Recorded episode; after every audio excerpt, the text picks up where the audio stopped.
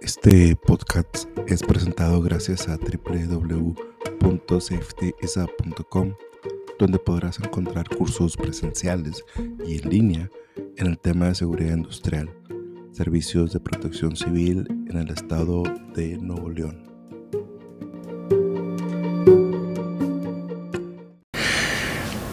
Bueno, pues vamos a, empezar. Eh, episodio número 3. Eh, invitado Marcos Gracias, que este, por algún motivo los, los dioses del podcast no, no querían que, grabáramos. Estaba ahí varias meses, semanas, y, la última semana eh, se complicó ahí la, la situación.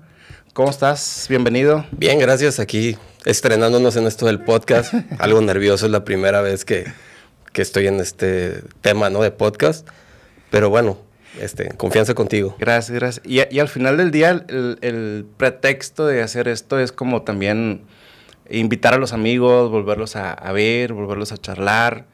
Este, y sí, sí tengo que reconocer que trato de invitar como a gente que, que respeto, que tengo admiración, este, y y tratando, como, como ahorita platicábamos en, en, el inicio, pues con esa cultura de, de que no terminamos de, de, aprender y mantener eso, de, de estar creciendo y, y aprendiendo de, lo que sabemos. Y a veces cuando uno platica o enseña de algún tema, pues vuelves a aprender, ¿no? Sí, sí, se refresca el conocimiento y además te actualizas, que es lo importante y más en este giro. Ya.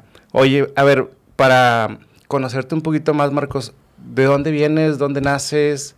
¿Cuáles son tus raíces? Eh, no eres de aquí de Monterrey, ¿verdad? Mm, no. A ver, platica un poco. Pues bueno, yo nací en Guadalajara. Eh, estoy viviendo en varios lados por tema primero de trabajo de mi papá. Ok. Eh, en lo personal estuve, empecé a trabajar en, Tampico un tiempo. Después por cuestiones de, pues ahora sí que necesidad de trabajo, un, fui a Ciudad del Carmen, estuve también en Sonora. Y donde me especialicé o donde aprendí más de este tema fue precisamente en Sonora, en las minas. Yo trabajaba en minas subterránea. Ok. Aunque también tengo ahorita que mencionándolo, como dicen, ya hablándolo, se acuerda uno. Sí. Mi papá estuvo de seguridad. Él trabajó en Minerotlán. Ok. Y él estuvo en los tiempos donde empezó esto de primero hizo 9001. Ok. Eh, primero lo que fue calidad, después seguridad, que era muy muy, fue como un boom de que en las empresas grandes hacían que los concursos para que los niños participaran. Ya. Entonces, de cierta manera o indirectamente, siempre como que tuve ese bombardeo de qué se refería desde el uso del casco, los zapatos, pues desde siempre lo, lo estuve viendo en la casa. Entonces, cuando ya empecé en estos temas, no era algo que desconocía, obviamente no con formas técnicas, ¿no? Pero sí ubicaba más o menos. Pero, pero antes de seguridad, eh, en qué estabas trabajando? O sea, ¿entraste a la industria directo a seguridad industrial o cuál fue tu primer trabajo laboral? Híjole, pues estuve en varios, eh, así dando un poquito, acordándome de los formales. Estuve trabajando en Coca-Cola, en Grupo Tampico. Ahí fui obrero general. Ahí supe lo que son las, las frías de estivar unas, estivar tarimas de caja de medio. Sí, está pesado. Turnos de noche, doblar turnos. Ok. Después estuve también, trabajé el típico trabajo en una pizzería repartidor y así. Pero formalmente ya empecé primero en Chevrolet. Estuve trabajando en trasladistas, algo de servicio. Cuando empecé en la construcción fue en Casas Geo. Ahí estuve como postventa. Okay. Ahí es donde aprendí yo creo que a lidiar con la gente porque sí, la constructora sí está algo compleja. Entonces, sí, de repente había que atender en calidad o postventa, le van calidad de vida, era atender los problemas de la gente, que si una humedad, que si una fisura. Y ahí es donde empiezas como... Como las, garantías. Sí. Entonces, no solamente tienes que aprender a, ser muy mm, concreto en lo que tienes que decir, a poner tantas vueltas, sino también a tener esa empatía con la persona para saber cómo acercarte a él. Eh, después de ahí ya estuve en pues hice lo de eh, supervivencia costa afuera. Para entrar a de plataformas. Aunque el tema de, de, lleno, donde empecé con capacitaciones formales, fue en minería. En una mina que se llama Herradura, es en Caborca, Sonora. Okay. Ahí fue donde, cuando yo entro, entro como en las minas normalmente entras como ayudante general. Ya. Pero coincide que cuando entro, la persona de seguridad sale y el que está de supervisor sube de coordinador. Entonces él ocupaba un supervisor. Entonces empiezo a entrar yo a, como ayudante o auxiliar. En las capacitaciones a poca gente le gusta entrar. Ok. Y pues yo estaba, digo, no, pues enséñenme, ¿no? Lo que quiero. Entonces empecé a entrar a las capacitaciones, empecé a entrar a lo de las brigadas de rescate. Ok. Y poco a poco me fui empapando no solamente lo que se requería en sitio, en área, sino aparte, aparte la parte técnica. Eh, el acero 23, por ejemplo, en minería de no solamente el por qué tienes que hacer esto, sino de dónde deriva el por qué y, cuál es el motivo, ¿no? Eh, entonces eso fue como que un crecimiento, lo, creo que lo aproveché bien y conforme se fueron dando circunstancias, algunas no deseadas, se fue dando el, que sí tenía como que el perfil, desde cómo hablaba para las pláticas de cinco minutos que ya me tocaban, desde cómo a lo mejor hacer un análisis de ciertas cosas para hacer una actividad, ya me fueron integrando, se llaman puebles, que es al inicio de los turnos, juntan la operación y seguridad, ven las actividades y si hay una de riesgo, ahí se bueno, ¿y cómo la vamos a hacer? Entonces ahí pues ya me decía yo mis ideas y no solamente sino la idea, sino pues por norma se tiene que hacer de esta forma, vamos a cumplir con norma y, y lo vamos haciendo bien. Que, que, mucho de la historia de seguridad viene de, de, trabajar de forma empírica, entre comillas. Empírica, entre comillas, porque uno que más o menos es responsable, pues se documenta con las normas, cómo se le hace, dónde empiezo, o o se le llama a un colega, oye, échame la mano, este, cómo se le hace aquí y listo. Mm. Pero, este, er, er, era, perdón. era eso, no te preocupes. Era eso como eh, iniciaste de forma empírica, pero con tus argumentos atrás de esfuerzo, de trabajo, de seguir este, preparándote. Entonces ahí fue la oportunidad, la aprovechaste y empezaste como auxiliar. Así es. Ok.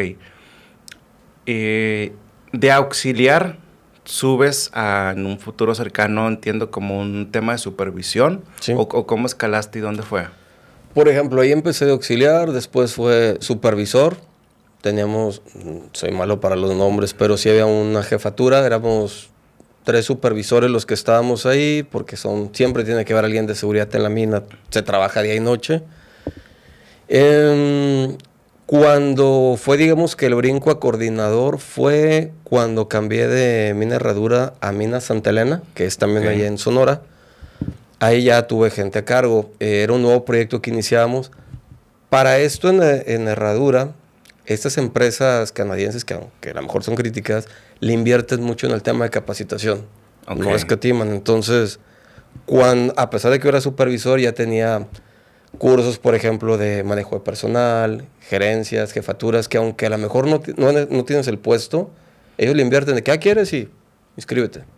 Y haces, y obviamente te dan tu certificación. Que es la cultura de ellos, que traían de trabajo canadiense. Así es. Y por eso aprovechaste la oportunidad de capacitarte y eso te llevó a, escalar, me imagino, a otros puestos en, Así en coordinación. En el caso, por ejemplo, ya de jefatura, eh, en el caso de Santa Elena, ya empecé a ver otros temas un poco más eh, complejos, ya no solamente era la parte del área, sino ya era parte, por ejemplo, llegaban auditorías, allá la Secretaría del Trabajo es mucho más estricta que en otros lados, más en minería, entonces ya era atender auditorías, ya era atender otro tipo de autoridades, ya era, por ejemplo, con la Sedena para el permiso de explosivos, trámite de lo que es la COA, todo eso, y, y, pues ahí mismo, por ejemplo, si vas a hacer un trámite, no te lo puedes aventar a la de picarle y, ahí queda. Entonces, normalmente sí pedía, ¿sabes qué? Vamos a ver esto. Por ejemplo, autogestión, ocupamos un asesor para que vayamos con paso firme. Entonces, llegaba el asesor y nos enseñaba y aparte, pues nos apoyaba para la inscripción. Ok. De esa forma, como ahora sí que aprendes. Viendo, viendo paste. Exacto. Y aparte, eh, ya entiendes el por qué. Sí. Por ejemplo, de repente llegan ciertas autoridades a decir, no, esto es lo que más te conviene, mira que de esta forma ya te damos tiempo para que lo arregles. Y cuando ya ves con alguien que lo vivió, por ejemplo, un asesor que te dice, oye, pues es que a lo mejor una empresa de producción sí es fácil que lo alcance, pero tú eres ahora sí que una mina, o sea, cada día tus variantes van cambiando, como en la construcción. Es bien difícil que tú alcances los estándares que te piden tal cuales. Entonces, el hecho de que tú te des de alta te va a implicar mucho más esfuerzo y mucho más inversión. Claro. Entonces, pues sí te va dando como que ese colmillo, como dices, de irlo viendo, de ir aprendiendo. Es más fácil de que, mira, esto, lo que ocupas para un formato son estos los que te pide la norma. Perfecto.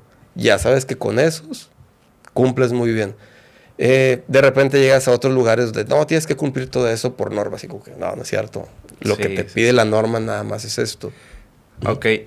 A ver, para, para un poquito de contexto, explicar a la gente, tú eres eh, o traes bastante experiencia en el tema industrial, en el tema de construcción y en el tema de minería.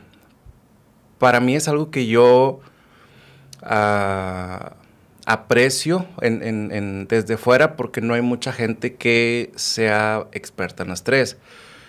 Al menos en, en la comunidad donde yo me muevo, o son especialistas en emergencia, o son especialistas en construcción, o son especialistas en, la minería. Y eso este, me parece a mí que es un diferenciador tuyo bastante grande. El paréntesis es, hace una semana íbamos a hacer este podcast y pasó el accidente de la mina allá este, en, Coahuila. donde están atrapados eh, los mineros. Y yo dije, deja aprovechar el podcast y pregunto desde su contexto qué pudo haber salido mal. Desafortunadamente, ahora sabemos que, van a pasar bastante meses para recuperarlos. Pero eh, tú con la experiencia de minería, ¿qué, qué, qué supones sin conceder que, que, haya pasado? Este, de, una, de unos estándares a lo mejor canadienses, donde la máxima de seguridad es, muy alta, a trabajar de forma insegura a 60 metros bajo tierra en una, minera, en una minera. Sí, de hecho 60 metros no es mucho. Realmente es poca la profundidad. Las minas de carbón no son tan profundas como las metálicas, como la de oro y plata.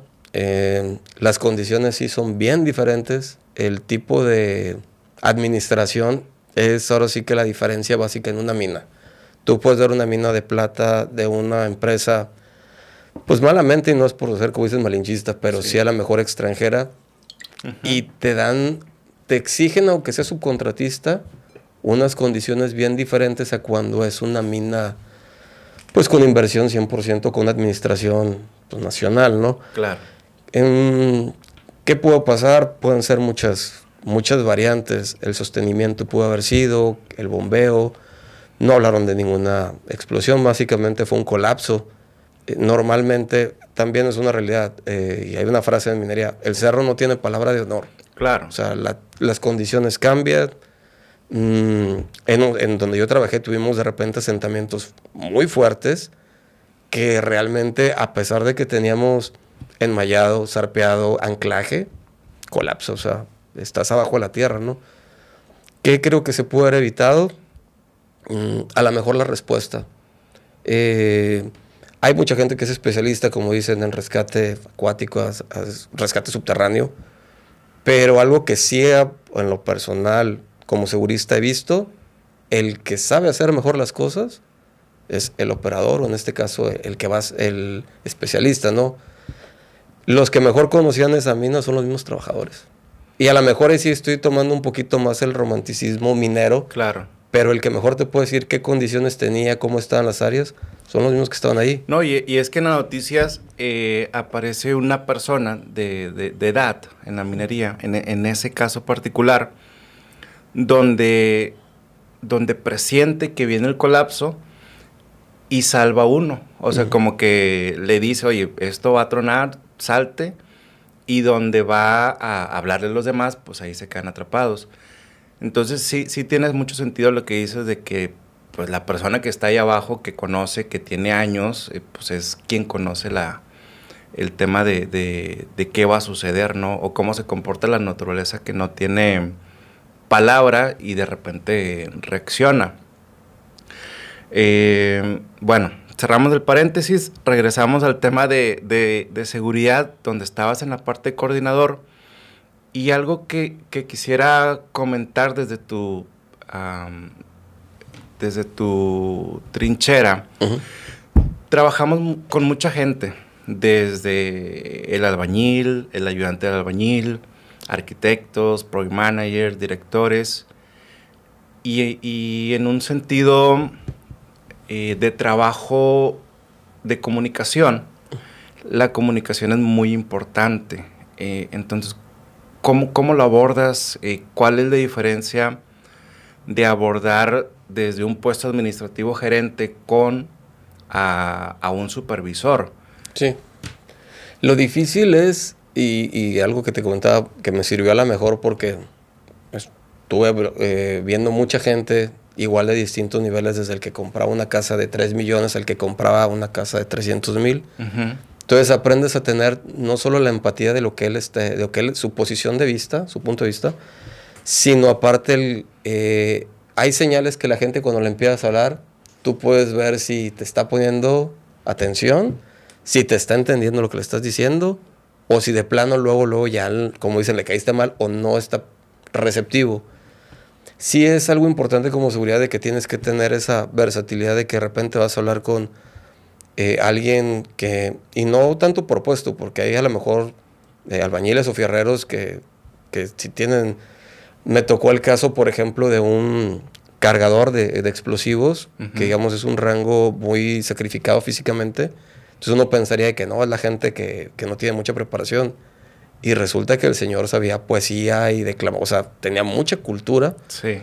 Eh, y no podías llegarle como, como normalmente otro, porque si era una persona no solamente preparada eh, técnicamente de su, de su especialidad, sino aparte tenía mucha cultura general.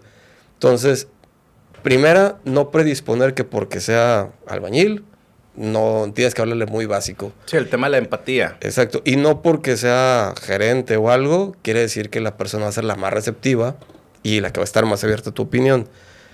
Ya una vez que puedes entablar o ver, mejor dicho, manejar esa comunicación con la gente, ya estás ahora sí que con un 50%, porque al menos vas a tener esa buena relación, esa comunicación.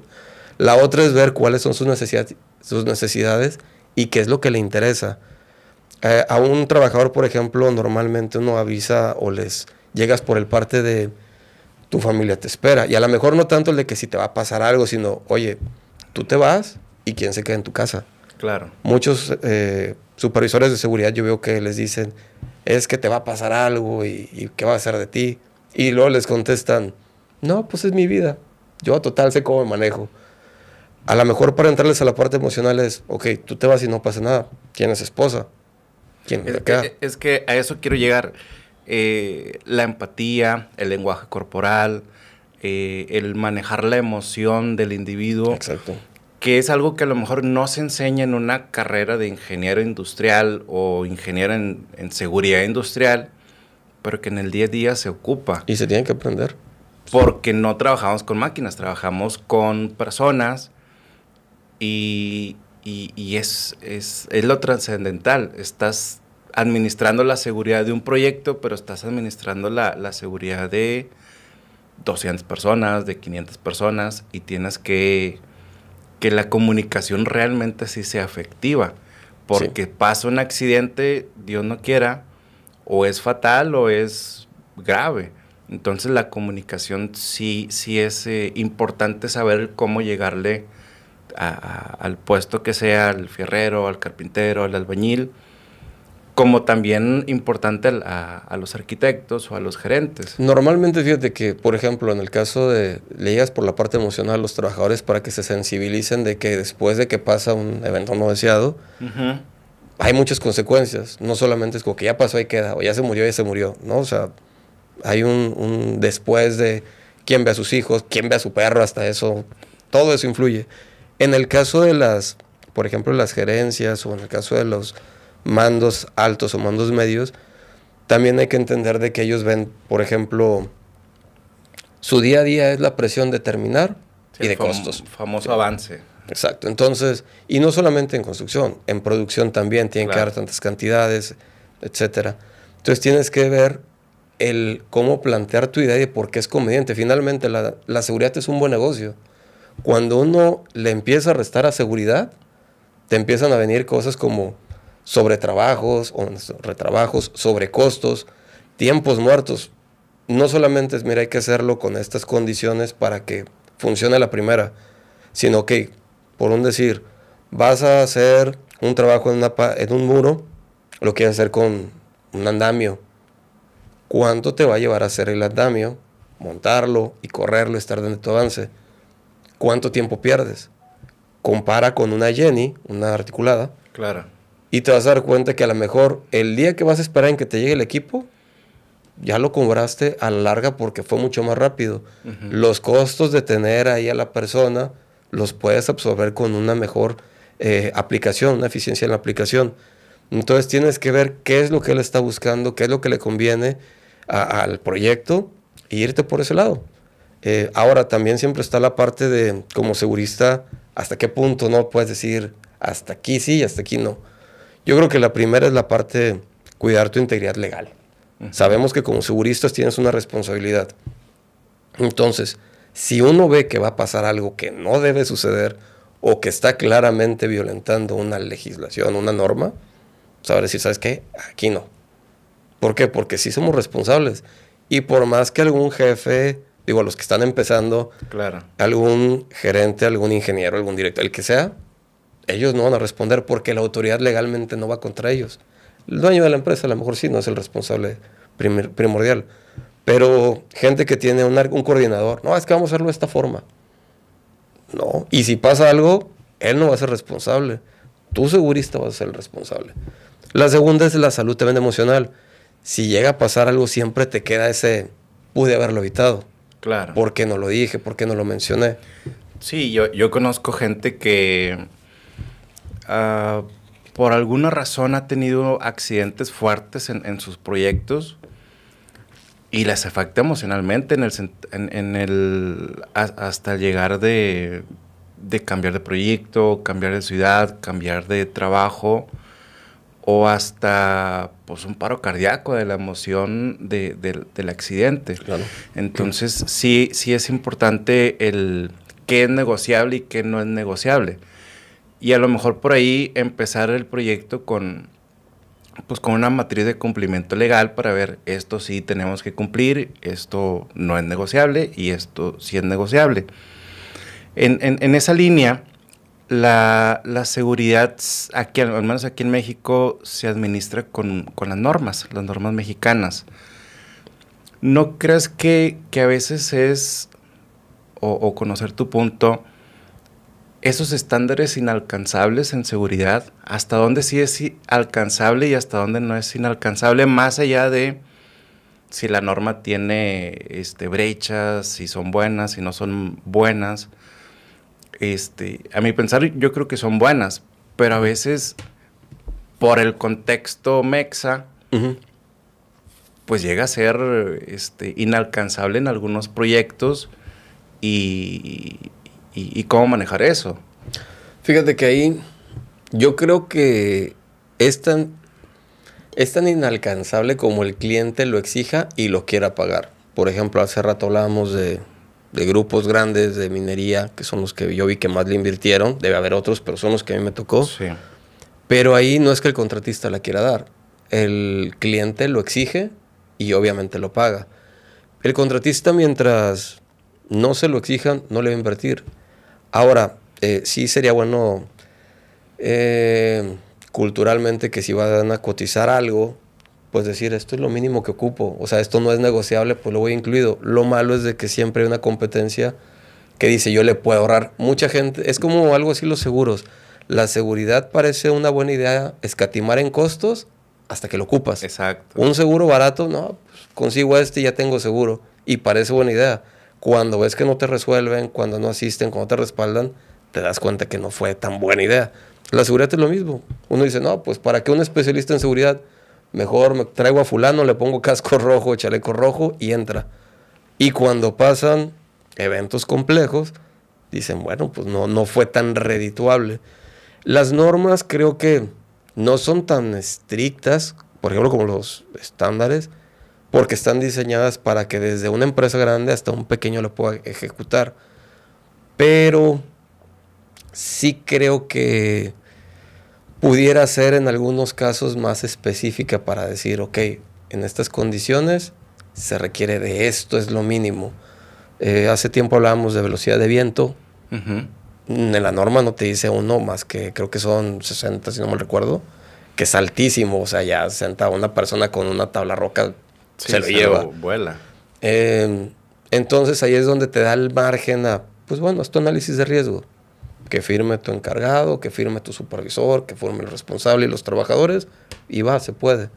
Entonces creo que es más por la cultura del cumplimiento que en sí por la, la norma. Eh, esa es mi, mi, percepción, ¿no? De que creo que sí es alcanzable en algunos puntos, específicamente los que involucran una actividad como la 031 o la 023. Hay otras que sí son muy, muy difíciles. Este, y el hecho es como límite de velocidad, de que digas, aquí se requieren 30 kilómetros, nadie va a ir a 30. Lo único que está haciendo es que se normalice el violar el límite de velocidad. ¿Por qué? Porque nadie va a 30 y no puedes parar a todos los que van arriba de los 30. Sería mejor ser un poco más realista. ¿Sabes qué? Pues aquí van 50. Sí, es, como, como el, el, señalamiento de velocidad de la carretera que te dice máximo 80, pero está lloviendo y pues no puedes ir 80. Igual, exacto. Entonces tienes que ir medir bajo tu experiencia, bajo tu contexto, qué es lo que está permitido en, tu medio ambiente. Ahora, dentro de, la Administración de Seguridad Industrial, eh, pues a veces no todo es color de rosa, a veces hay, hay, baches, hay, este, pues no sé, algunas auditorías que no son, eh, no salimos tan bien librados, o, multas, o visitas.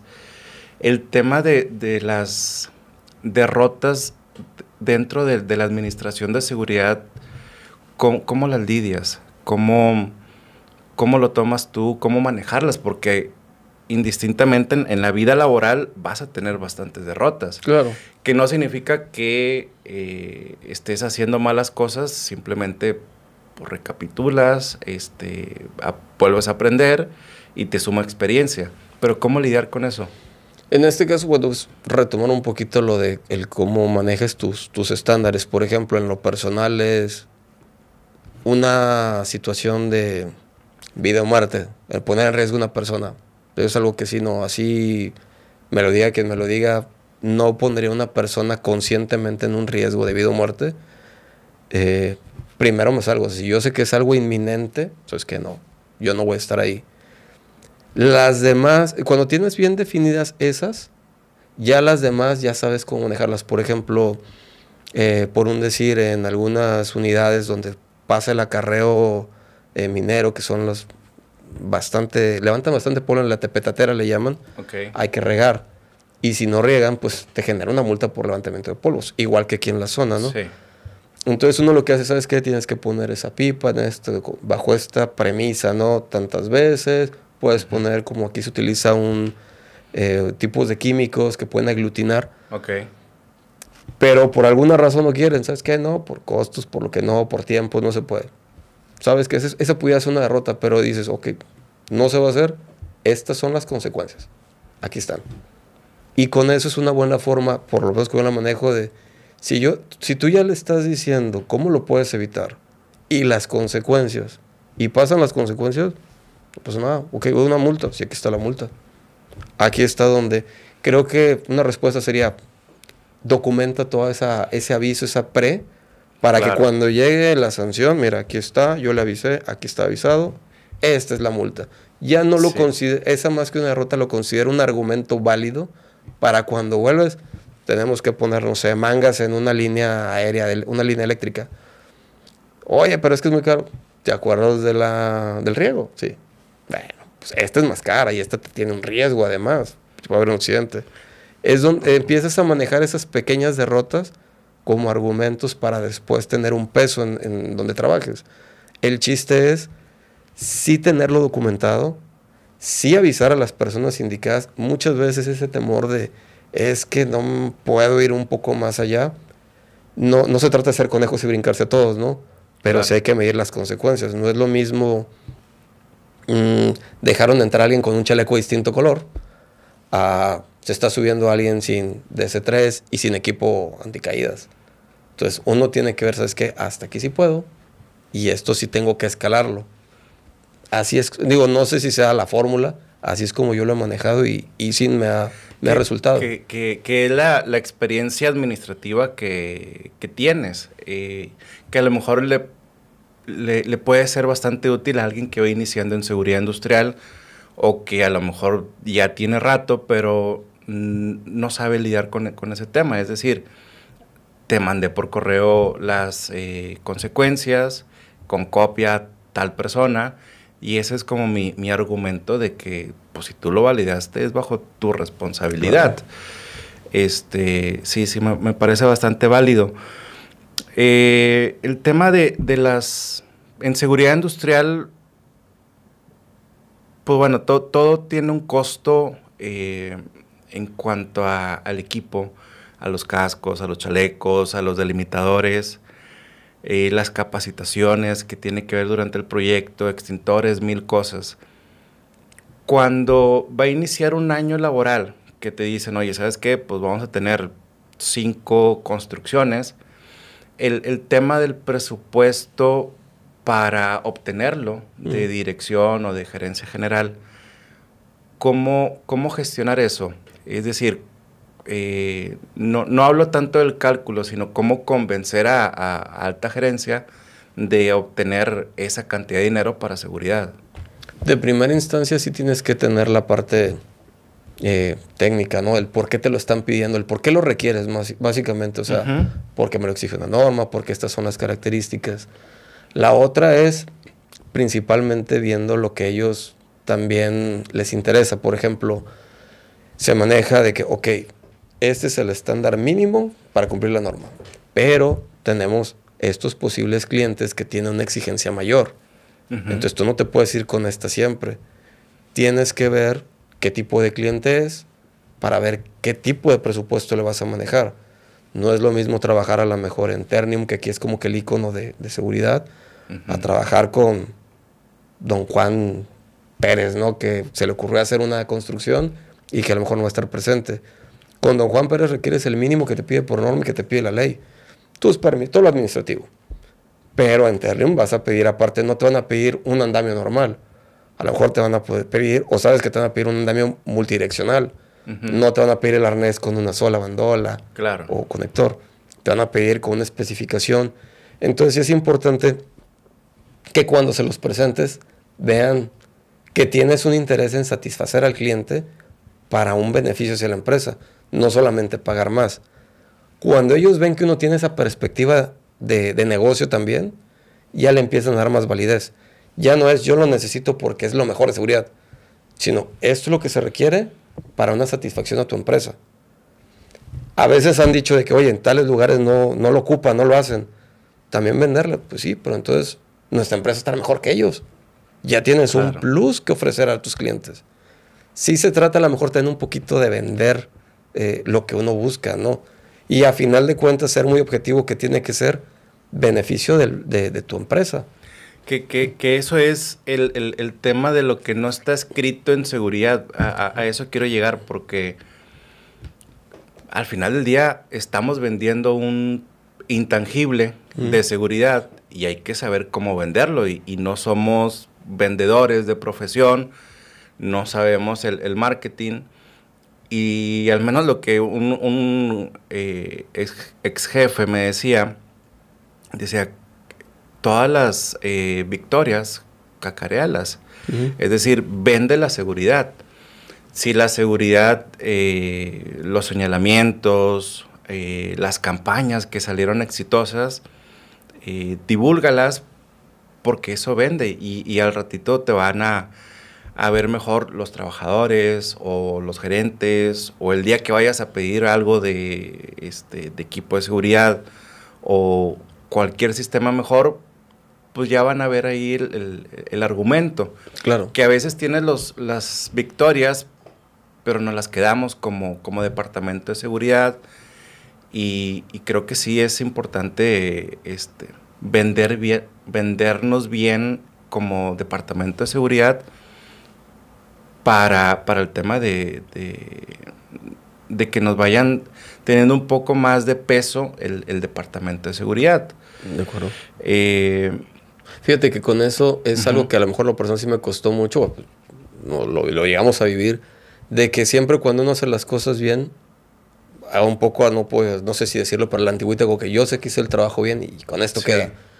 Y, es a lo mejor como esto las redes sociales, sí ha cambiado. Ahorita no solamente es el que esté bien, si tienes un proyecto que tiene un cumplimiento, que se ve, no solamente que sabes que cumple con lo que te pide la norma, sino aparte que tiene una buena imagen, pues también súbela, vende. Ahorita la gente no solamente es hazme algo bien hecho, es algo bien hecho con calidad, pero también que sea rentable, por ejemplo, con seguridad, que sea un costo.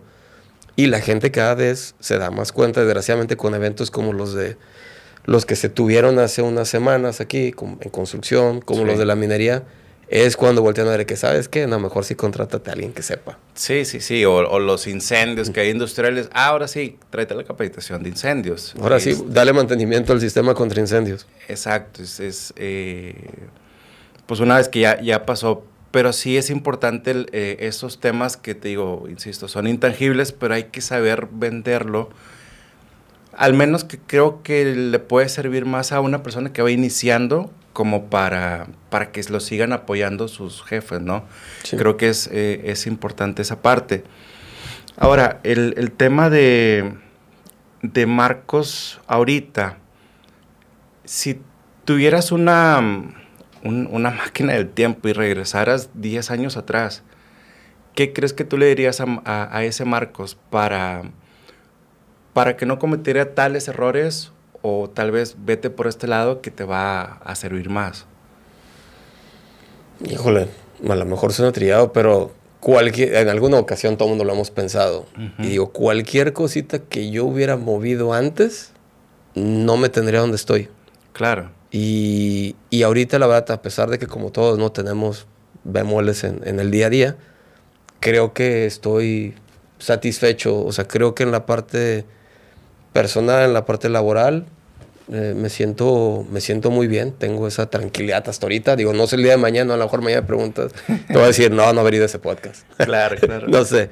Pero hasta el día de hoy, creo que cualquier cosita, errores, unos muy graves, unos muy delicados, pero finalmente aquí te tienen. O sea, todo lo que creo que algo que te puede ayudar mucho eh, a estar sano mentalmente es eso. El si no estás donde quieres, lo que pasó ya no, lo puedes modificar. Y lo que va a venir, pues no sabes las condiciones cómo van a variar. Lo que puedes hacer es cambiarlo en este momento. Y si estás donde quieres estar, pues lo que pasó finalmente te tiene ahí. Que donde, ahora sí que proyectar a dónde quieres llegar en un futuro, pues se basará en qué condiciones. Si yo quiero estar el día de mañana sano, lo que sé es de que no tengo que comer mal ahorita y tengo que hacer ejercicio. Mm, no sé, eh, en algunos momentos sí le he pensado a esa de que pudiera, que pudiera cambiar, ¿no? Y la verdad es de que hasta ahorita creo que estoy eh, satisfecho. satisfecho con lo, que, con lo que se hizo.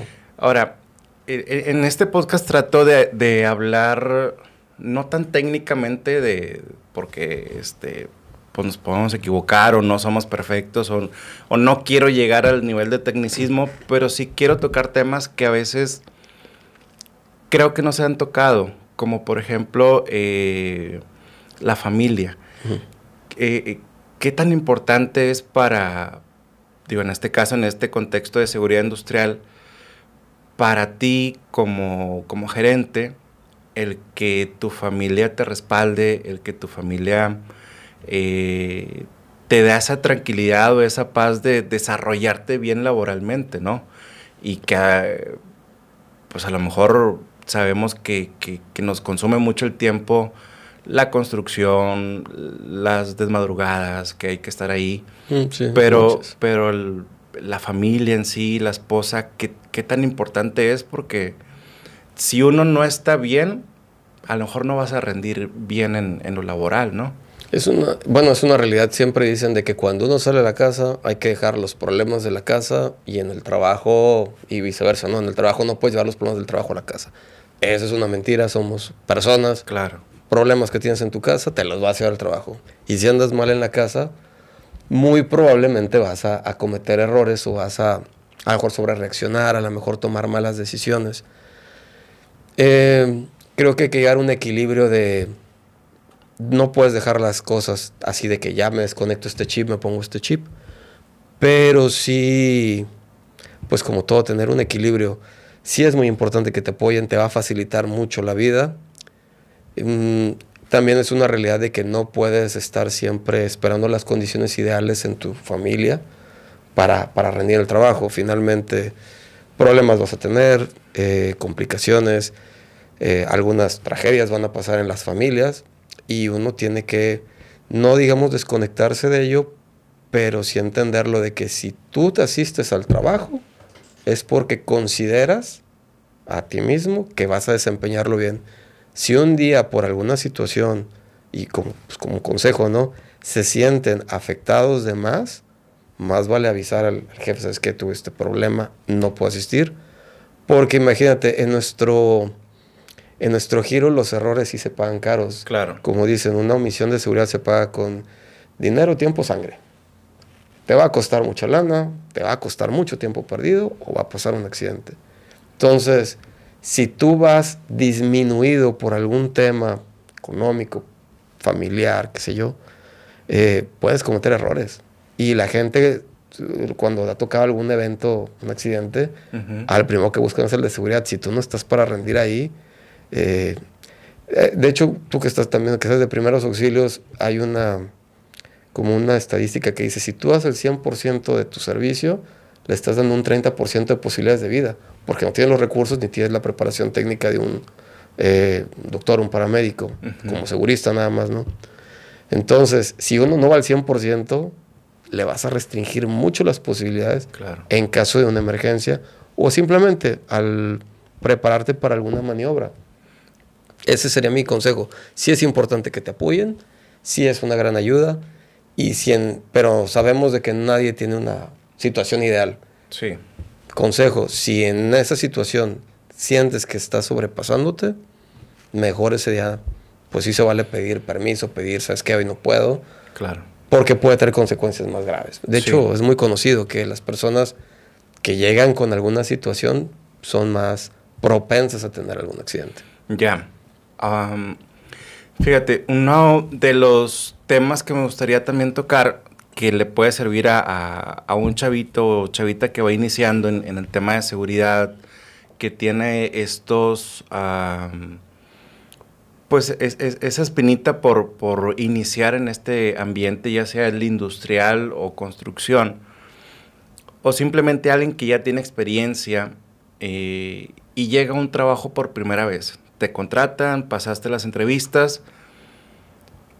¿Qué, qué eh, en, en tu perspectiva, cuál es el mínimo indispensable que hay que llegar haciendo a un lugar nuevo de trabajo? Obviamente desde el lado de seguridad industrial ¿cuáles serían como los primeros tres, cinco o siete pasos básicos que hay que, que, hay que hacer este, a cualquier empresa donde llegues? Pues primero aprovechar el, ahora sí que la perspectiva que tienes como nuevo en la empresa. Eh, normalmente se tiene una ceguera de taller para la gente que ya está ahí, que ellos ya no ven. Entonces, cuando tú vas llegando con ojos frescos, vas a tener una visión mucho más clara de las condiciones y documentarla sería yo creo que de las primeras, aprovechar eso.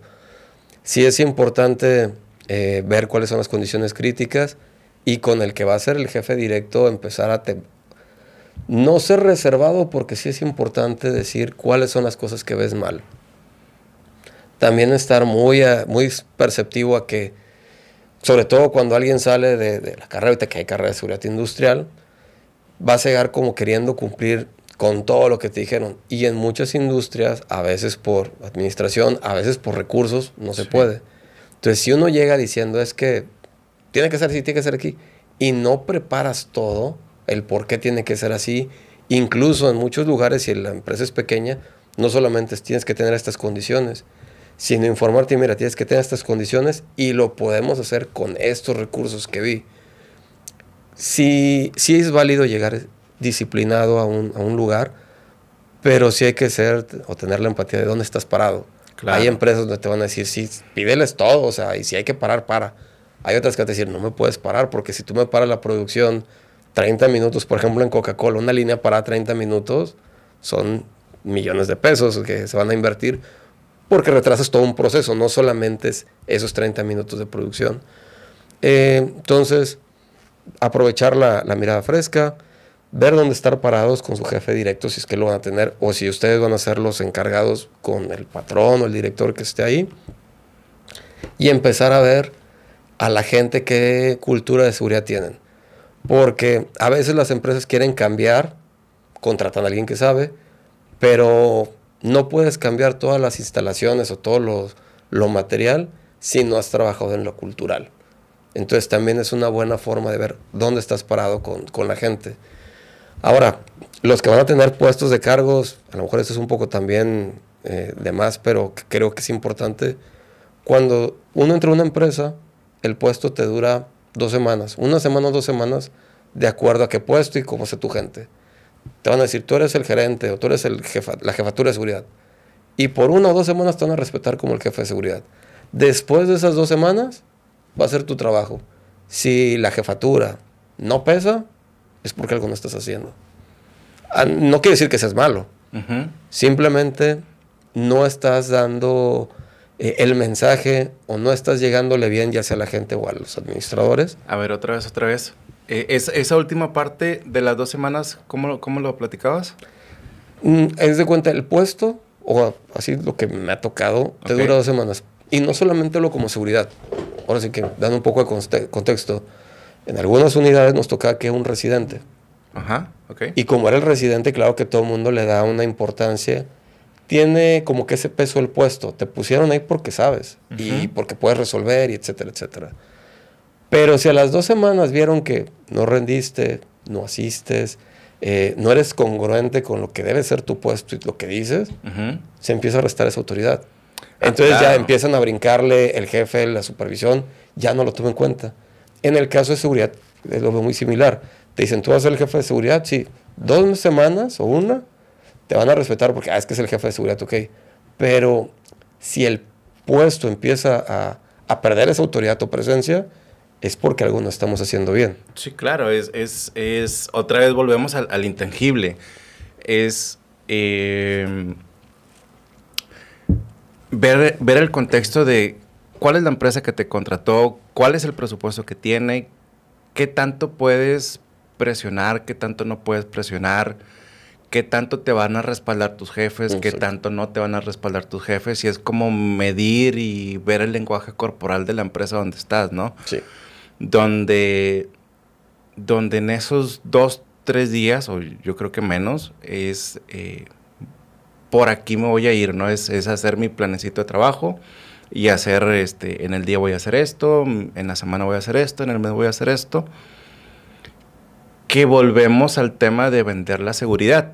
Si, si general, algo que yo acostumbraba mucho a las empresas donde llegaba, porque yo, yo me sabía que la seguridad vendía, era poner las campañas que para mí eran fáciles, pero que eran muy llamativas. Por lo mismo del, peso de que, hey, ya llegué, aquí estoy. Pues campañas de, salud del IMSS, campañas de visuales, campañas este, de medio ambiente, del arbolito, que no generan tanto costo, pero estás mandando un mensaje de, hey, aquí estoy. Ya está cambiando, ya se está trabajando en estos Exacto. temas. ¿sí? Ya si le agregas el, estar día a día en piso, el relacionarte con la gente, el, oye, pues si antes estaba la excavación eh, sin seguridad y ahora ya te exijo que la enmayes, que le pongas la varillita, que le pongas esto, visualmente estás mandando un mensaje de que aquí estoy. Este, y volvemos a los intangibles, que a lo mejor no se ve en un curso de seguridad, no se ve en la norma, no se ven una carrera profesional, pero esos intangibles eh, pesan y, son, y son el diferenciador de que a las dos semanas te quedes sin trabajo o a las dos semanas mantengas el trabajo. Claro. Entonces, e, e, es, es, un poquito lo que quiero llegar, la, el, lenguaje corporal, la emoción, cómo llegar.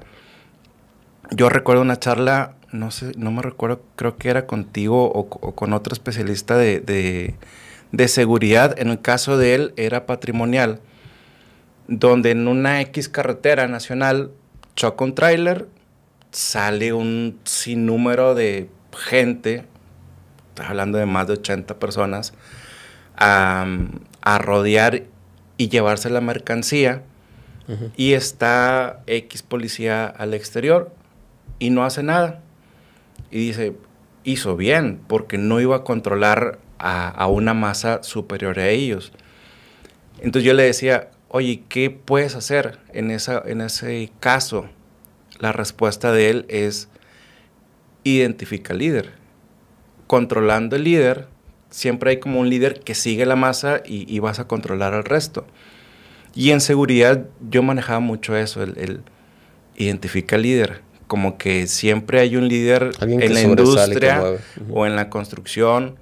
Y no necesariamente es el, gerente o el jefe, a veces es el chavillo que, anda ahí trabajador, pero que anda moviendo el pandero y, a ver, tráete este para acá y vamos a platicar y cómo lo haces. Controlando eso, vas a controlar cierto grupo y pues una palomita, vas, vas avanzando poco a poco.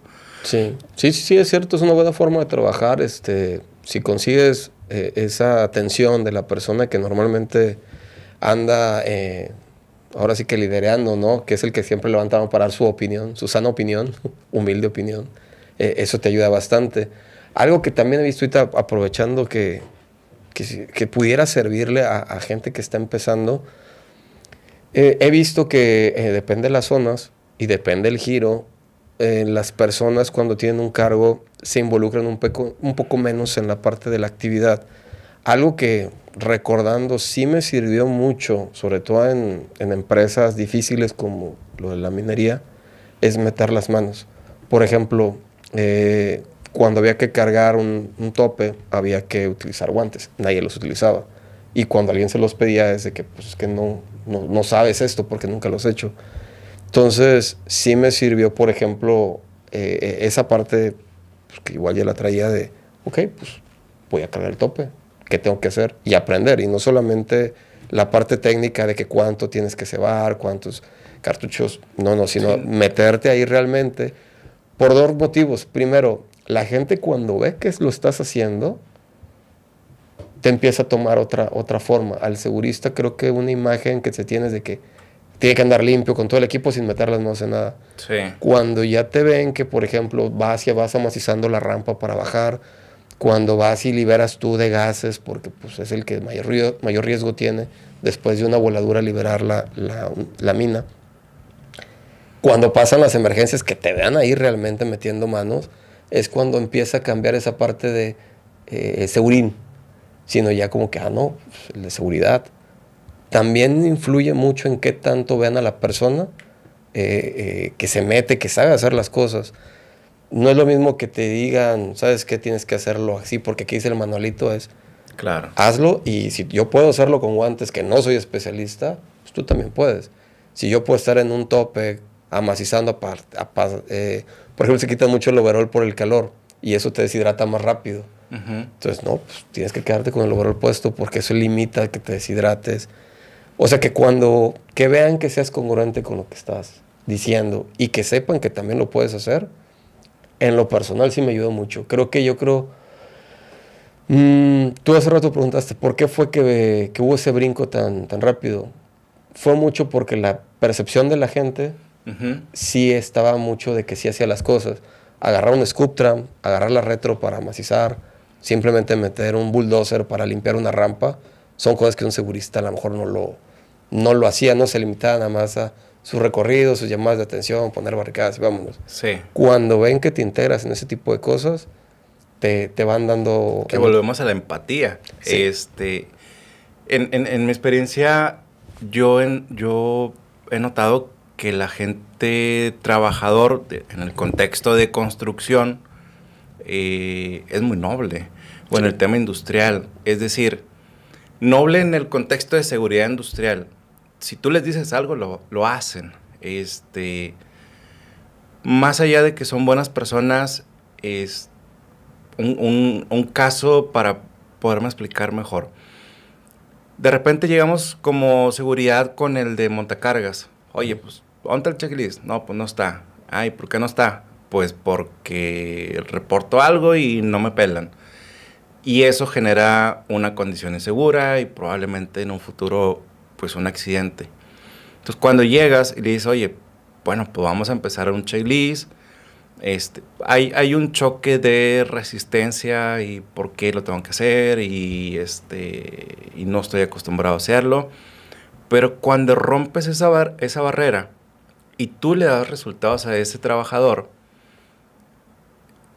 ahora él es el que te busca a ti, de, en el sentido de, oye, ya terminé mi checklist, ¿por qué no has venido a revisármelo? claro. Entonces, es, ese, esa cultura de, de, que se tiene que ser, por llamarlo de alguna forma, agresivo, o sea, no ser pasivo en, seguridad, sino ser agresivo, romper, chocar con esa cultura que te va a llevar dos semanas, un mes, un mes y medio, pero rompiendo eso, te vas a echar a la bolsa a ese trabajador.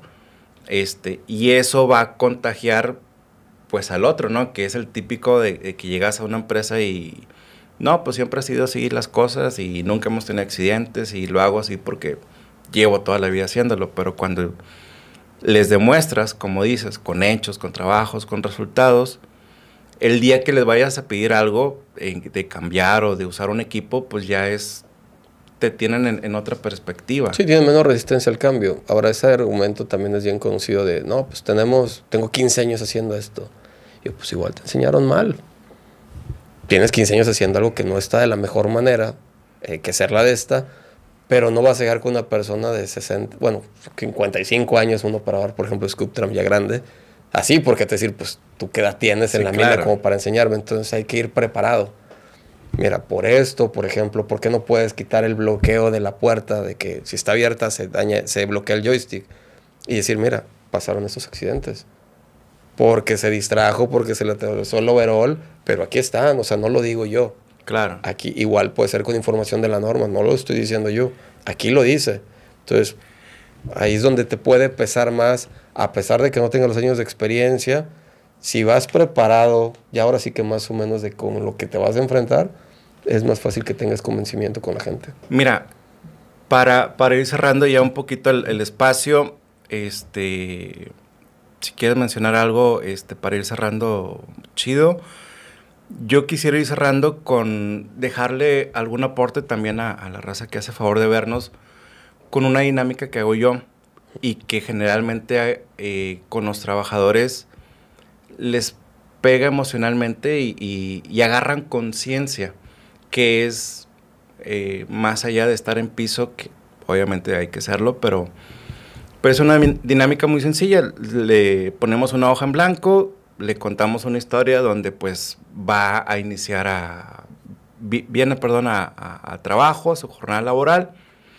En ese camino al trabajo este, sufre un accidente, un, accidente fatal, llega ya pues este, arriba y el de arriba le dice, oye, tienes cinco minutos para despedirte de tus seres queridos. Y en esos cinco minutos o diez minutos empieza a poner en esa hoja en blanco, pues a despedirse de sus seres queridos. Eh, pues su mamá, su hijo, su hija, este, sus seres queridos, papá, esposa, etc. Cuando al final de la dinámica lo leen, hay muchos que se quiebran por, por lo emocional, porque realmente se están despidiendo. Y a lo que quiero llegar, o la finalidad de la dinámica es, hey, tienes otra oportunidad usa tus lentes. Vienes en carro, usa tu cinturón. Eh, evítate esta despedida haciendo o comportándote de una manera mejor en seguridad. Y, ahí es donde pues con detallitos de esos ayuda para cambiar un, tema de, la cultura. Eh, alguna vez me la aplicaron en una introducción a una inducción a una empresa y, de ahí la agarré y está, está bastante bien. Está, interesante. Eh, algo que quieras este, comentar para finalizar, no sé si algunos libros que quieras recomendar o simplemente eh, algo que quieras este, como último comentario para ir cerrando. Bueno, pues es mucha. Yo pensé que íbamos a tardarnos menos, y digo más, y, y, no, se fue muy rápido el tiempo. Eh, algo, nada más es, si van a meterse al tema de seguridad, dense cuenta de que no va a ser fácil. No, si quieren ser unos buenos elementos de seguridad, no solamente es ir señalando y, castigando gente, eh, va mucho más allá. Sí, a veces es necesario.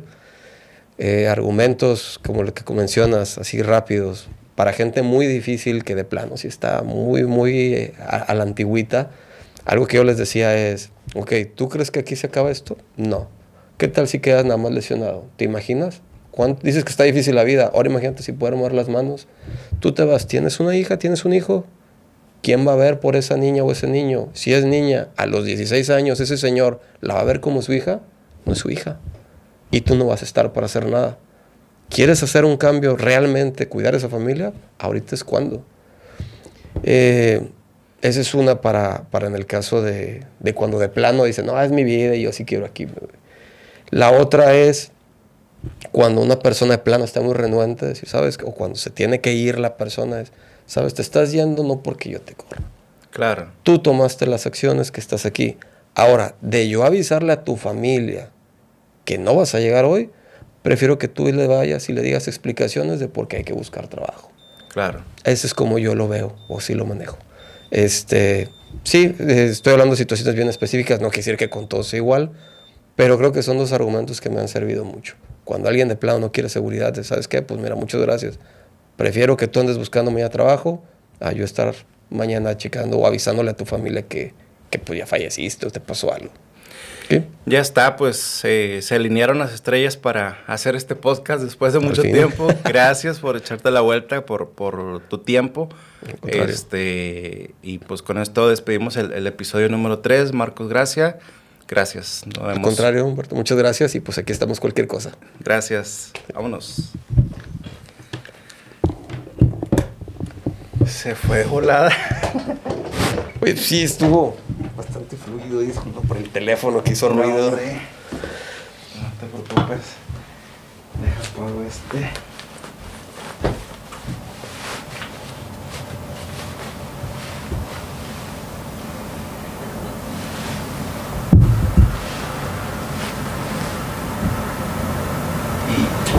¿Listo? Ay, me canso de estar sentado. Este. Bueno, pues, ¿qué procede? ¿Listo ya todo? Nada, ya. Ya este chavo ahorita recoge los tiriches. Eh, después de mucho ya se. Se pudo terminar. Se pudo. no, está bien, este. Y luego para ver.